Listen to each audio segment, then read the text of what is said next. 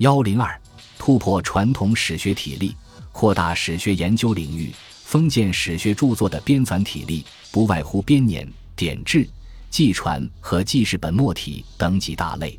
史界革命的实践者夏曾佑在编撰中国古代史时，突破了旧史学编纂体例的框框，另辟新的途径，采用章节体编写中国通史。利用这种体裁系统的编纂中国历史，夏曾佑可以说是近代史家第一人。而这种章节体例，正是在新历史条件下，为适应资产阶级新的史学内容和特点而出现的。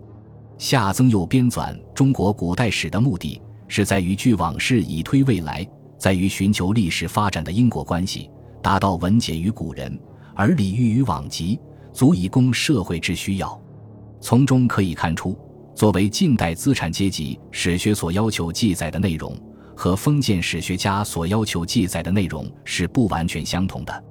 此外，新史学在内容上要求突破以帝王将相为中心和政治史为基干的狭隘格局。把记载和研究范围扩大到文化、产业、工艺、美术、学术、宗教、风俗、教育、交通等人类生活的各个方面。在方法上，充分吸收地理学、地质学、人类学、考古学、语言学、政治学、宗教学、法律学、经济学以及伦理学、心理学、物理学、社会学乃至生物、化学、数学等各种现代科学新成果和新方法。也是此期新史学的重要特征，